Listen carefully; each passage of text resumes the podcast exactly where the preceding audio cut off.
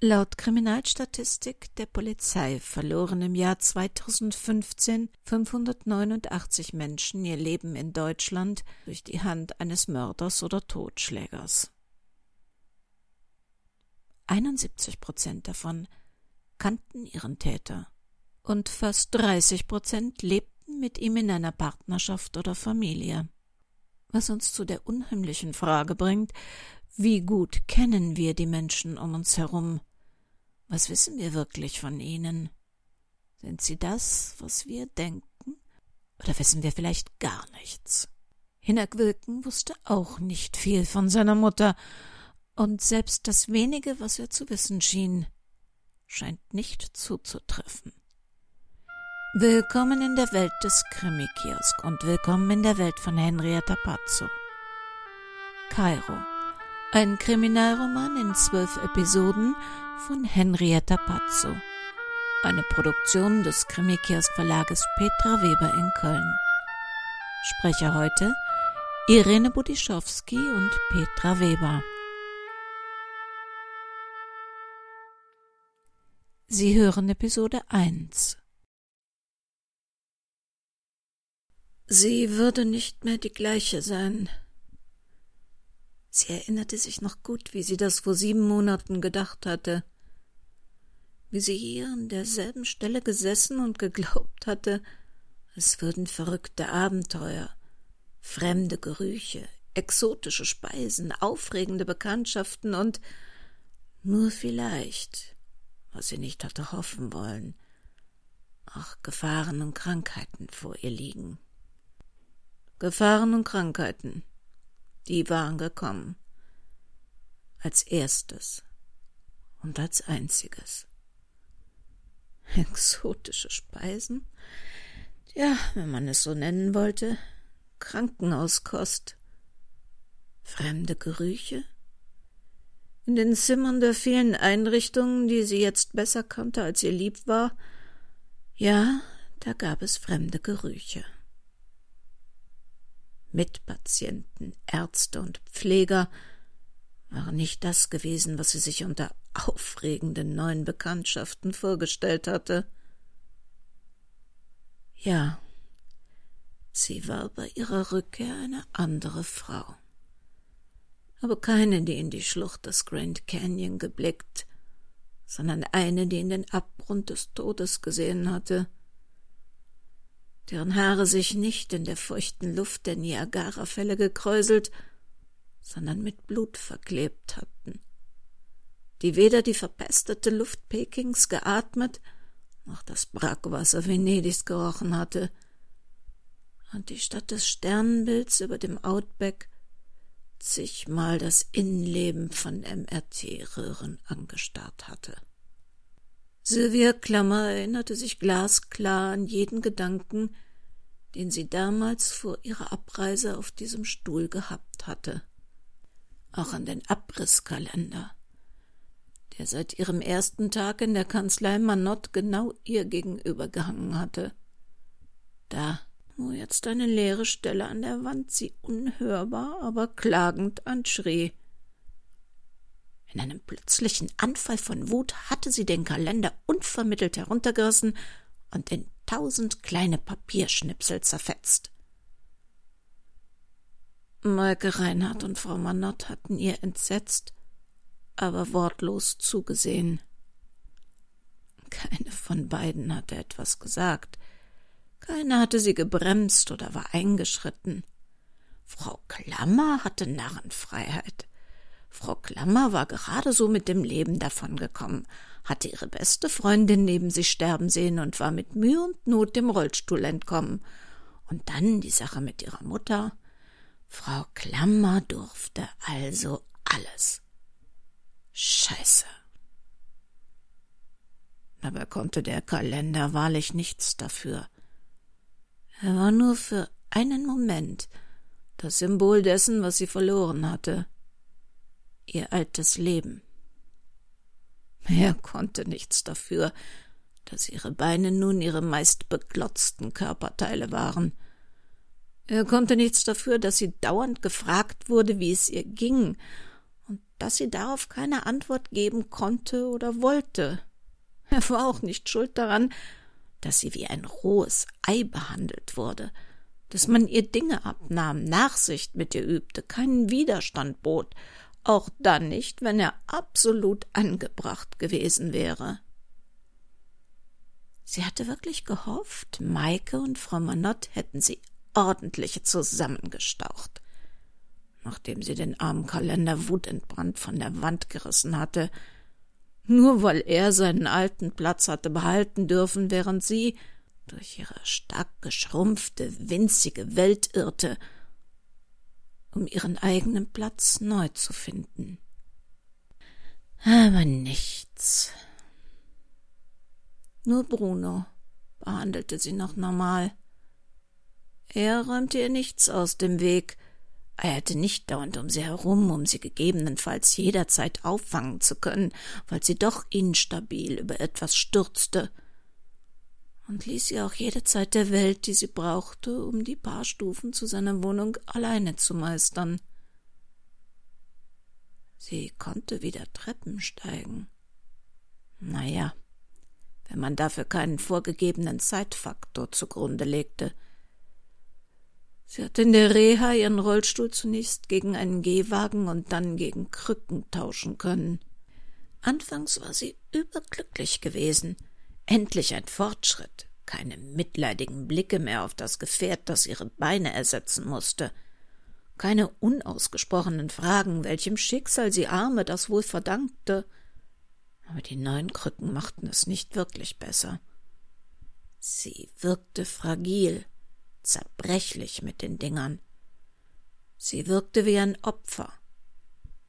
Opfer eines Schicksals, ihrer eigenen Geschichte, tragischer Umstände. Ein Opfer eben. Jemand, der ohne Hilfe nicht klarkam. Obwohl sie überlebt hatte, stellte sich dieses Gefühl der Dankbarkeit, das alle von ihr erwarteten, einfach nicht ein. Sie war weder dankbar für dieses neue Leben noch für die Hilfe oder Helfende, auf die sie leider in vielen Bereichen noch angewiesen war. Aus diesem Grund hatte sie wie eine Verrückte das Gehen trainiert, bis es ihr endlich gelang, zumindest nur noch mit einer Krücke zu laufen. Naja, zu gehen. An Laufen oder Rennen war nicht zu denken. Eines Abends hatte sie auf die verhasste Unterarmgehhilfe gestarrt und gewusst, dass sie dieses graudoofe Ding unbedingt loswerden musste. Noch am selben Tag telefonierte sie mit einem Juwelier, dessen Frau sie in der Reha kennengelernt hatte, beauftragte ihn, ihr einen silbernen Drachenkopf mit zwei Smaragdaugen zu fertigen, den ihr dann ein Stockmacher mit einem tiefschwarzen Ebenholz zu einem auffälligen aber sehr eleganten Gehstock zusammensetzte. Seitdem hingen zwar immer noch die Blicke aller an ihrem Stock, doch das Mitleid wich Neugier und Überraschung.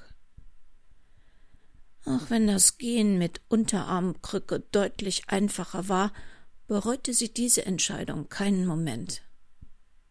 Der Stock war zwar immer noch eine Gehhilfe, war jedoch vor allem ein seltenes, auffälliges Schmuckstück, das ihr auf absurde Weise ihre Würde zurückgab und ihr half, eine neue, bisher ungekannte Ängstlichkeit zu überspielen.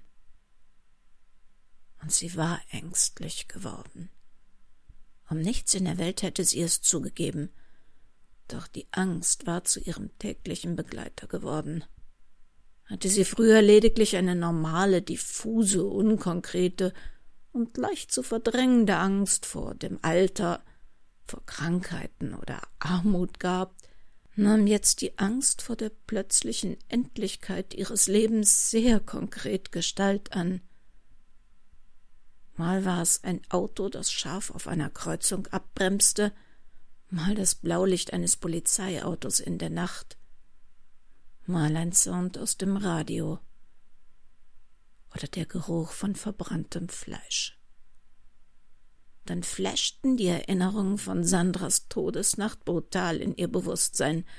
Dann sah sie den Feuerwehrmann mit Schneidbrenner wieder direkt vor sich, der, der erst Sandras toten Körper aus dem zerquetschten Autoblech schneiden musste, bevor man an sie herankam.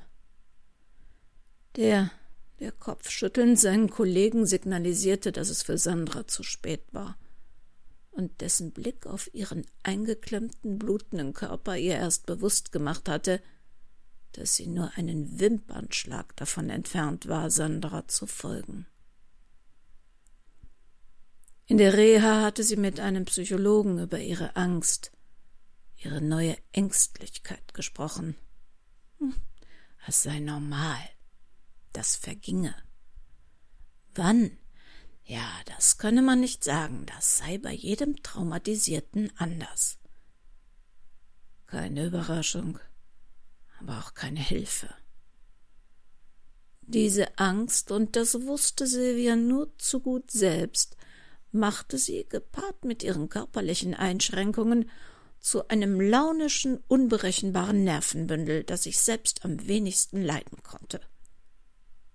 Sie wusste, es war höchste Zeit, sich aufzuraffen, zusammenzureißen, um einen neuen Platz in ihrem alten Leben zu finden. Aber wie? Sie musste aufhören, im Hamsterrad ihrer immer gleichen Gedanken zu kreisen um endlich auf einer neuen Spur zu laufen. Naja, oder zu humpeln. Hauptsache die Bewegung ging nach vorne. Der Anruf von Rüdiger Schmidt erschien ihr da wie ein Zeichen. Er hatte einen seltsamen Fund auf seiner Baustelle gemacht, ein Konvolut von privaten Papieren, Briefen und Unterlagen, für die sich niemand zuständig fühlte, Zeugnisse eines unbekannten Lebens, von dem niemand wusste, ob es noch andauerte oder längst beendet war. Und warum diese Papiere seit so vielen Jahren in der zugemauerten Wandluke eines alten Wohnhauses schlummerten. Schmidt hatte eigentlich nur angerufen, um sich zu erkundigen, ob er die Sachen entsorgen könnte oder ob er womöglich irgendwelchen Papierkram auf Ämtern in Gang setzen müsse doch sie hatte sich sofort in ein Taxi gesetzt und die Unterlagen abgeholt und durchgesehen. Sylvia Klammers Blick fiel auf die verblassten Papiere, die jetzt ausgebreitet und sorgfältig sortiert auf ihrem Schreibtisch lagen, und griff nach einem kleinen rosafarbenen Buch, das mit einem roten Bändchen, an dem ein Plastikherz mit funkelnden Strasssteinen hing, umwickelt war. Auf der ersten Seite stand Freitag, 15. August 1969. Sylvia musste schmunzeln. In Gedanken hörte sie Brian Adams, Summer of 69. Those were the best days of my life. Und während sie weiterlas, was eine 14-Jährige im Sommer 1969 fühlte, wusste sie plötzlich, dass die Beschäftigung mit diesem fremden Leben sie in ihr eigenes zurückführen würde.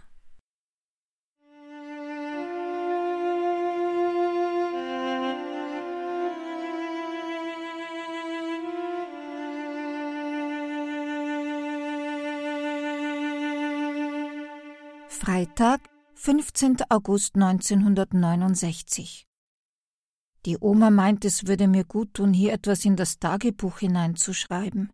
Ich mag die Oma nicht enttäuschen, aber was soll das bringen? Bringt's die Mama zurück?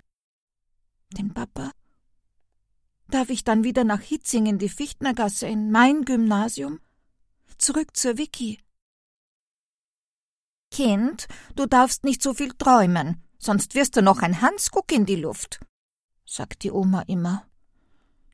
Ich will's der Oma nicht schwerer machen, als es eh schon ist. Ich weiß schon, ich hab die Mama verloren, aber die Oma hat ihre Tochter. Das ist auch nicht viel besser. Jetzt müssen wir schauen, dass ich hier in Deutschland die Matura, das Abitur schaff. Schaut im Moment grad nicht so gut aus. Die Vicky fehlt mir zum Lernen. Wenn die Mama uns Kekse und Kakao hingestellt hat und immer mal einen Blick drauf geworfen hat, da war's halt leichter. Die Oma versteht nicht viel von Mathematik oder Englisch. Trotzdem hat sie mir das weiße Album von den Beatles zum 14. Geburtstag gekauft. Ich hab mich narrisch gefreut. Bin in der Wohnung herumgetanzt und hab Obladi, Oblada geschmettert, weil die Oma da ein bisschen den Text mitsingen kann. Und dann hab ich mich gleich wieder geschämt, wo doch die Mama gerade erst drei Monate. Aber die Oma hat gemeint, das wäre okay. Die Mama tät sich im Himmel auch freuen, wenn ich mich freue.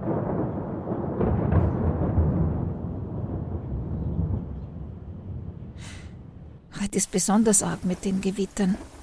Ich fürchte mich, aber ich sag's keinem. In der Post war gestern ein Brief von der Vicky. Auf dem Absender hat gestanden Victoria Baumgärtner. Ich hab lachen müssen. Kein Mensch nennt die Vicky Victoria, aber sie wollt's halt ganz offiziell machen. Die Vicky will immer alles korrekt und richtig machen, und dabei geht's dann oft grad schief. So ein Brief von zu Hause. Ich weiß nie, ob mich das jetzt besonders glücklich oder besonders unglücklich macht. Die Vicky war immer da, auch damals, als der Papa im Spital gestorben ist. Das ist jetzt auch schon zwei Jahre her. Eigentlich wollte ich gar nicht mehr rein in dieses grausliche Zimmer mit den beiden alten Leuten daneben. Aber die Vicky, die ist mitgegangen und hat vor der Tür gewartet und gemeint, das würde ich mir später nie vergeben, wenn ich mich nicht von ihm verabschieden tät. Recht hat sie gehabt. In der Nacht ist er dann an seinem Krebs gestorben, und ich war so froh, dass ich mich getraut habe. Auf der Beerdigung bin ich neben der Mama und der Vicky gestanden. Da war alles so komisch. Der Papa war da, aber dann auch wieder nicht. Die Vicky hat gemerkt, dass mich das durcheinander bringt und auch die vielen Leute, die ich gar nicht gekannt hab. Da sind wir am Zentralfriedhof herumgestanden und alle haben so getan, als ob sie den Papi irrsinnig gut gekannt hätten. Aber wie kann das sein, wo keiner von denen je bei uns zu Hause gewesen ist? In den Arm genommen hat mich die Vicky und gemeint, das kann uns Schnurz sein, so gut wie ich und die Mama hätte ihn eh keiner gekannt. Die Vicky weiß immer, was man sagen muss. Später sind die vielen Leute mit der Mama und der Oma Kaffee trinken gegangen, und ich bin mit der Vicky und ihren Eltern zu ihr nach Hause gefahren. Da haben wir dann heimlich Musik gehört. Vicky hat bei ihrer großen Schwester Antonia zwei neue Singles stibitzt. Von den Rolling Stones und The Monkeys die wir eigentlich noch nicht hören durften, weil der Text ein bisschen. Die Toni regt sich immer so auf, wenn wir an ihre Sachen gehen. Aber an dem Nachmittag hat keiner mit uns geschimpft. Ich glaube, wir haben I'm a Believer bestimmt hundertmal gesungen. Dabei habe ich noch gar nicht genau gewusst, was der Text bedeutet, wo wir doch erst ganz wenig Englisch hatten. Die Vicky hat gemeint, Hauptsache Good Vibrations. Die Vicky liebt neue Worte auch englische. Vielleicht weiß sie deshalb immer, was man sagen muss. Obwohl damals da hat sie auch nichts sagen können. Damals, als sie mit mir von der Schule zum Mittag nach Hause gekommen ist und die Mama ist am Dachboden mit einem Strick um den Hals an der Decke gehangen.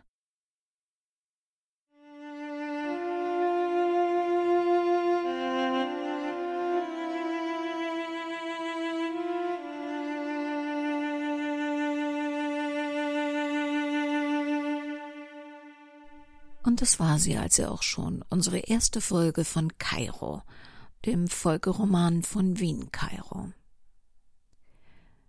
Wir möchten uns bei allen Hörern bedanken, dass sie im letzten Jahr und einige von ihnen schon so viele Jahre treu unsere Hörer geblieben sind. Das letzte Jahr hat nicht nur schöne Ereignisse gebracht, wir lassen es jetzt hinter uns in der Hoffnung, dass das Jahr 2017 mehr glückliche Momente mit sich bringt. Dies war eine Sendung des Krimikiosk Verlages Petra Weber in Köln.